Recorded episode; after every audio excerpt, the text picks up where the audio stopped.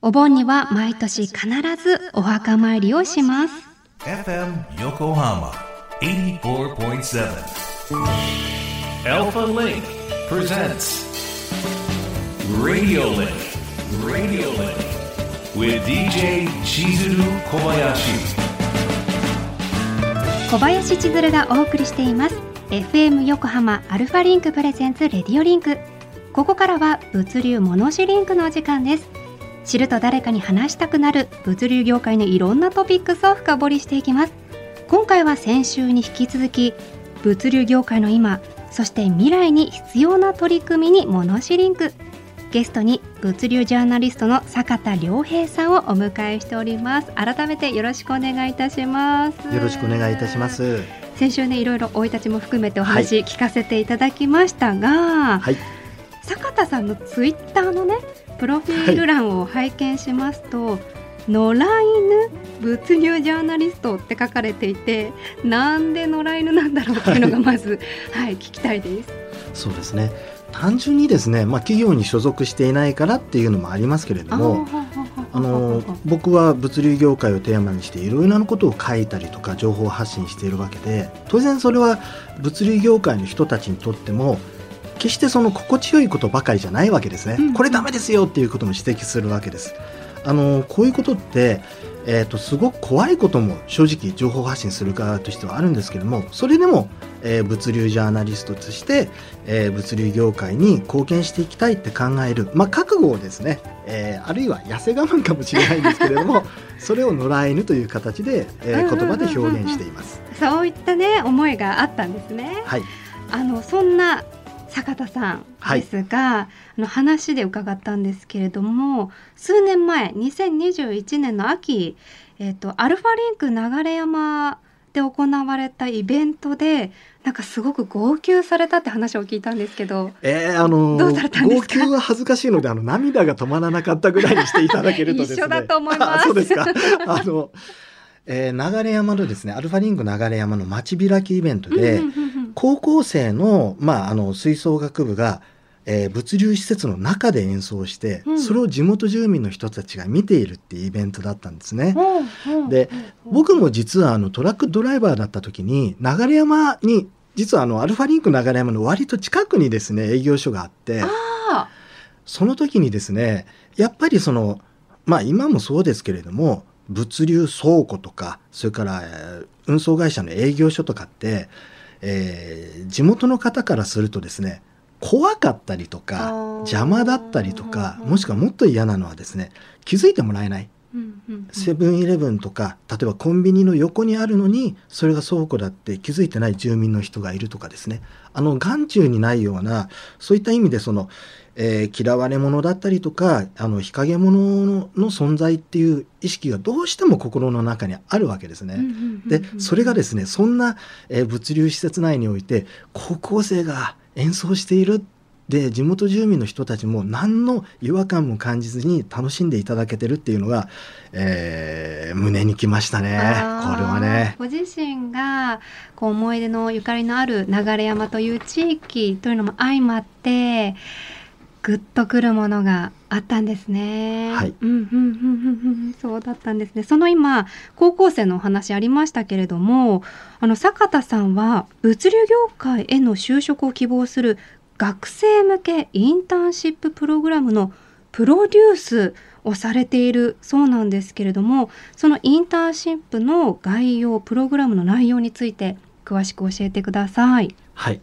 えー港区のですね芝浦にある秋元運輸倉庫っていう、まあ、僕が世話になっている会社でですね、えー一緒に作り上げたプログラムなんですけど最初にやるのは物流って何ぞやっていうところを理解してもらうためのプログラムで物流シミュレーションゲームっていうのをやってるんですね。ほうゲーム。ゲーム。これはあの模造紙1枚用意していただいて、うんうんうん。高校生に何かお題を考えてもらいます。えーうん。過去にやった例で言うとお寿司って言った方もいれば、えーガリガリ君って言った方もいれば、うんうん。推しのアーティストの、えーライブ DVD って言った方もいるんですけど、うんうんうん。その例えばガリガリ君であればガリガリ君ができるところ製造するところからそれから廃棄するまでの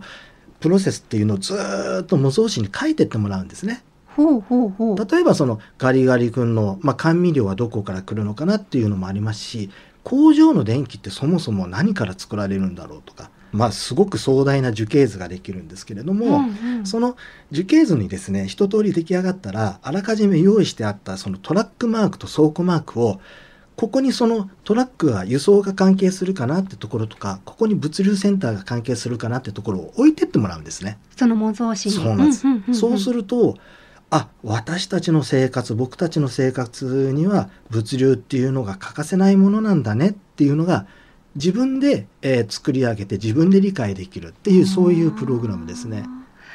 なるほど普通に日常生活を送ってきて、まあ、その家族とか親戚とかに物流関係の方がいないとやっぱり物を運ぶっていうとイメージとするとやっぱ宅配がメインになってくるところですけど、その模造紙のそのプログラムを聞くとその物流感がこう企業間であることとかっていうのがいろんなものがはい。自分の中で想像できて、はい。気づきになるっていうところがありますよね。はい。うんうんうん。他にもですね、トラックの、まあ、輸送スケジュールを組み上げる配車っていう業務があるんですけど、これはあの、単単純化してあの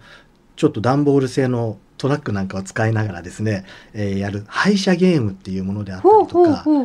あとちょっと物流とは関係ないんですけれども、うん人生ゲーム的なもので社会人になってからのさまざまなですね経験なんかを、えー疑似体験してもらう社会人体験すごろくなんていうものもまあ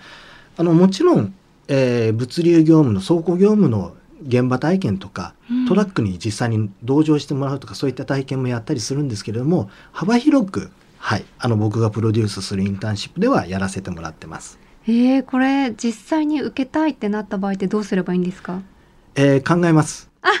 あのー考えますっていうのはその、えーお断りする可能性があるっていうことではなくて基本的にその場所を提供してもらえればあのいろんなプログラムを組めますので、うんその方のそのご希望に応じて、えー、とプログラムを考えますっていう意味ですね。ほうほうほうほう。なるほどなるほど。あの個人でインターンに申し込むほど熱心な女子高校生も過去にいらっしゃったって伺ったんですけど、いましたね。うんうんうんこれはあの学校に全く相談しなくて、えーこの子はですね女の子なんですけれどもスーパーに並んでいるものを見てですね、うんうんいろんな商品を見て物流これってどうして並んでるんだろう？それは物流じゃないっていうふうにお父さんお母さんに言われてじゃあ物流を学んでみたいって言って自分でネット検索したら高校生向けのインターンシップはここでやってるっていうのを知って、まあ、問い合わせてくれたんですね。はい、びっくりしました。あの一緒に学校に行って、えー、ナナちゃんって言うんですけれども、うん。えー、ナナちゃんがあのインターンシップ受けたいって言ってるんですけどいいですかって僕があの学校に説明しに行きました。えー、すごく勉強熱心なななちゃん、その後がすごく気になるんですけど、はい、どうなったんだろう聞いていいのかな、ええあの大丈夫ですよ。この子は、まあその後も定期的に連絡取り合ってたんですけど、今年の春にうんある大手 物流企業に就職しました。おめでとうございます鳥肌立ったいい意味ですごい感動しましたはい。えすごく人の人生に関わっていらっしゃるそうですね。あの、非常に幸運な体験でしたね。これは僕にとっても。はい。これだけその、まあ、大学も、えー物流を学べる大学を選ばれて、うんその時もあの相談に乗らせていただいたんですけれども、うんまあね、嬉しいですよね。自分のやったことで、こうやって形になるとね。いやー坂田さんありがとうございます そして奈々ちゃん聞いてる今日いや物流業界の明るい未来未来がちょっと今見えたような気がしましたね。奈々ちゃんに伝えておきます。あーぜひぜひぜひ。ぜひえそのまあ奈々ちゃんもそうですけれどもその他あれですか実際に物流業界に進んだ学生さんのお話って伺ってますか？まあ、あの、やっぱりインターンシップを受けてくれた子で、秋元運輸倉庫ではないけれども、他の物流企業に就職したっていうような子もいたりしますし、ただ、あの、そもそもその、うんうんうん物流インターンシップをやっているその一番のその目的、目的というかきっかけはですね、僕その秋元運輸倉庫さんの採用なんかもお手伝いしてるんですけれども、うんこうある高校の進路指導室に行ったんですよ。で、うん秋元運輸倉庫って名前がついてるわけなんですけど、その名刺を出した瞬間に、高校の進路指導室の先生が、あ、トラックドライバーの募集ですねって言ったんですね。で当然その物流業界で働く、まあ、職種っていうのはトラックドライバーも大切ですけど倉庫作業員とかいろいろあるわけですよ。ところが高校の先生というおそらくあの一般の人々よりかはその、えーいろいろなその物知りな方々にからしても物流イコールトラックドライバー。でこの現状ってすごく嫌だなと思って、もともとは就職というかその採用目的で始めたインターンシップだったんですけれどもそうではなくて、えー物流業界の啓蒙活動をやろうっていうことにまあプログラムの内容を変えさせていただいたような次第なんですね。あのそうしたインターンシップなどそれこそトラックドライバーさんだけじゃなくって物流っていろんな仕事があるんだよっていう啓蒙活動をしてらっしゃるしていこうっていう中でまだこう知らないとか興味がない方に目を向けてもらう取り組みってその他になんかやってらっしゃったりとかこういうことしたいなってものありますか、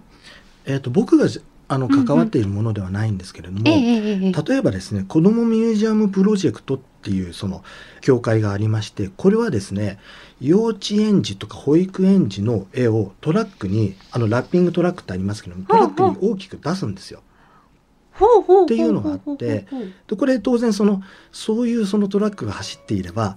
えー世間の注目を集めますよね。見ちゃう見ちゃうで一番いいのはトラックドライバーさん自身のお子さんの絵をラッピングするのが一番いいんですけれども、うんうんうん実際このラ、えー園児のその絵を掲載したラッピングトラックを運転しているドライバーは事故の発生率が下がるっていう統計もあるんですね。やっぱ安全運転するんですよ。ああやっぱりなんだろうな、こう知らず知らずにこう責任感じゃないですけどはい。感じられるものがあるんでしょうね。でこのラッピングトラックっていう取り組みはいろんなところで行われていて園児の絵だけではなくて例えば地元の、えー名物とかであるとか観光資源なんかを宣伝するようなものを載せたりっていうのもありますしあとですねあの僕もつい、えー、と先々週あのとある物流企業の若手社員をつアテンドして行ったんですけれども、品川にあるですね大和運輸の、えー黒猫大和ミュージアムがあるんですね。はいはい。あご存知ですか？はい。私もでも行ってみたいんですよ。子供連れて。はい。あそこなんかはですね、あの、これは大和運輸の100周年、創立100周年記念で作られたものなんですけれども、えっ、と、非常にわかりやすくですね、うんえっ、と、物流業界、運送業界の発展っていうのが大和運輸っていうフィルターを通して見えるんですね。でそれからあのもう一つは決してその物流だけではなくて、えービジネスのあの進化の過程っていう意味合いで、えーその、まあ、材料が物流っていうだけでいろんな学びが得られたりとか、えーこういう施設なんかもありますので、まあ、いろいろあの物流を学ぶ場とか機会っていうのは増えてきてはいるとは思います。うんそういったところをぜひね活用していただきたいですね、はしかも今日8月13日お盆ということでお休みという方もね多いかと思いますしまだ夏休み子どもたちありますから、親子でそういったものを体感していただきたいですね。はい、そうですね。うんというわけで坂田さん貴重なお話たくさんありがとうございましたぜひ最後にリスナーさんにメッセージなどあればお願いしますはい。えー僕もですね物流ジャーナリストとして活動しているとどうしても物流業界のことというと人がいないとか、うんえー労働が厳しいとかっていうネガティブな方向のその情報発信っていうのは多いんですね。えーですが今回非常にそのポジティブな話を中心にさせていただけて非常に楽しかったですし嬉しかったです。こちらも聞いててワクワクしましたということで今回の物流モノシリンクは物流ジャーナリストの坂田良平さんにお話を伺いました2週にわたってどうもありがとうございましたありがとうございました。